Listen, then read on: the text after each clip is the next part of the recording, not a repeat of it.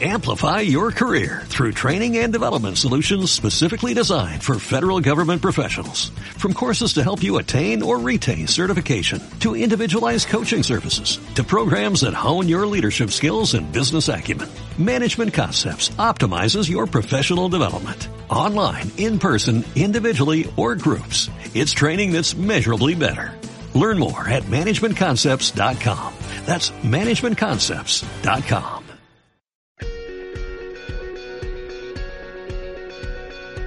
En Visión Global, la entrevista del día.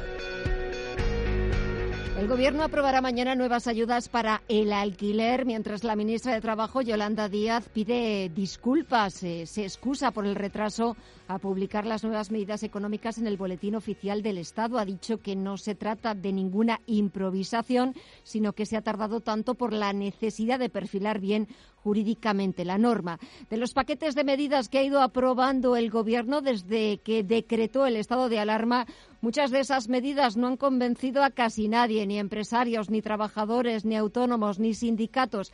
Vamos a buscar la opinión de Antonio Rueda. Es profesor del Departamento de Estructura Económica y Economía de Desarrollo de la Universidad Autónoma de Madrid. Muy buenas tardes. Hola, buenas tardes. Bueno, una primera valoración de las medidas, de los paquetes de medidas que ha ido implementando el Gobierno.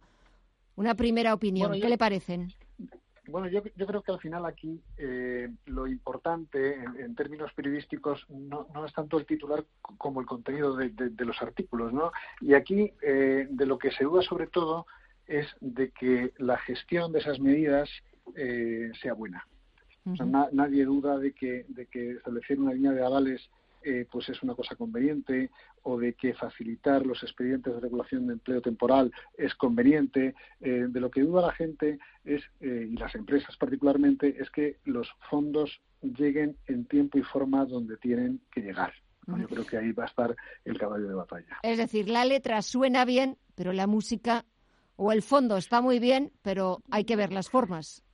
Sí, sí, sobre todo viendo el, sobre todo viendo el pelaje de, de, los protagonistas, ¿no? Porque esto muchas veces a mí me da la impresión de que esto es como cuando uno, en fin, es un gremio que funciona muy bien, pero eh, todos yo creo que en alguna ocasión hemos cogido un algún taxista despistado y es la sensación de que el taxímetro no para de correr y uno ve que el taxista está muy despistado, ¿no? Y dice, bueno, esto lo que es lo que es seguro es que me va a costar un riñón, lo que no estoy seguro es a, dónde voy a llegar, ¿no?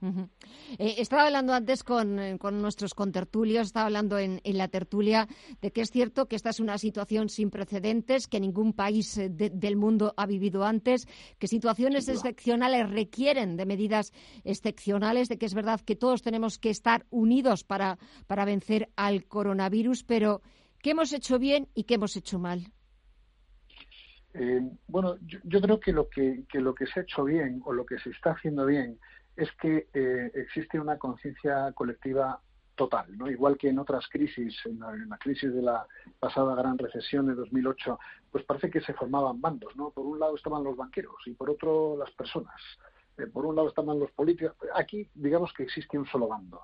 Y yo creo que hay una conciencia colectiva eh, muy, muy instaurada y yo creo que eso, eso es bueno. Eso es bueno porque al final eh, es verdad que al final no existe ningún incentivo a, hacer las cosas mal, no hay, no hay nadie contra nadie. Yo creo que eso es algo positivo que puede hacer más fuerte la salida de la crisis eh, ¿qué, se ha hecho mal? Bueno, pues la total descoordinación. Yo creo que al final en las compañías, cuando hay una crisis en una compañía, pues al final lo que uno espera de las compañías es que la cúpula directiva tenga cierta anticipación en los acontecimientos y poder generar confianza. ¿no? Yo creo que aquí no existe ahora mismo ninguna confianza en que los que gobiernan esta crisis eh, estén eh, manejándola bien, sobre todo porque desatienden un foco fundamental, que es el ámbito sanitario. Porque aquí todas las estimaciones de cuánto puede crecer la economía, de si puede crecer en V o en U, todo va a depender del momento en que se normalice la situación. Pero el momento en que se normalice la situación va a depender de lo que pase en el ámbito eh, sanitario. Y ahí, con todos los contagios, es que da la impresión de que la gestión, no sé yo si se podía haber hecho mejor, pero dudo que se pueda haber hecho peor a la luz de los resultados, ¿no? Eh, escuchaba yo esta mañana eh, al ministro de Sanidad, a Salvador Illa, decir que no había que enfrentar salud y economía. sobre todo un poco por lo que por lo que está contando ahora, por esa recuperación cuando superemos todo esto y, esa recuperación que va a quedar ahí un poco como en el aire. Todavía no sabemos qué figura va a realizar en ese aire, si va a ser en nube, en W, en L, pero es cierto que de esto saldremos. La cuestión es cómo y cuándo. Claro, porque al final, si pensamos un poquito en las economías de mercado, ¿quiénes van a ser los motores de la recuperación? Ninguna duda, van a ser los empresarios. Ninguna duda. Eh, ¿Cuánto de fuerte puede ser la recuperación? Pues depende, por expresarlo de alguna manera, depende de lo que quede vivo. Y para eso el tiempo es muy importante, muy importante. Por eso pues hay que extremar el celo en todo lo que se hace, porque si no, en fin, no es que, eh, pero Trump a veces dice cosas que piensa la gente, ¿no? Y, eso de que no puede ser peor, digamos, no puede ser peor el remedio que la enfermedad, es que es verdad, es que como al final muchas veces da la impresión de que el, gobierno está intentando modelar la realidad para que pueda gestionarla. ¿no? Vamos a impedir los despidos, vamos a que no exista actividad económica. ¿Por qué? Porque si no se va a paralizar el sistema sanitario, es como si intentase que la realidad se comportase de una manera que ellos pueden gestionar. Pero yo creo que el, el, el, plano es otro, ¿no? El plano es, tenemos que aumentar la capacidad de gestión, porque si, si el cuello de botella va a ser la propia impericia de los políticos, es que se nos va a quedar en nada. Pues eh, Antonio Rueda, profesor del Departamento de Estructura Económica y Economía de Desarrollo de la Universidad Autónoma de Madrid y director de VAS Research. Ha sido un placer. Gracias por el análisis, por las explicaciones. Espero poder volver a contar con usted en próximas ocasiones. Muchísimas gracias y un fuerte abrazo. Un saludo. Gracias a ustedes. adiós.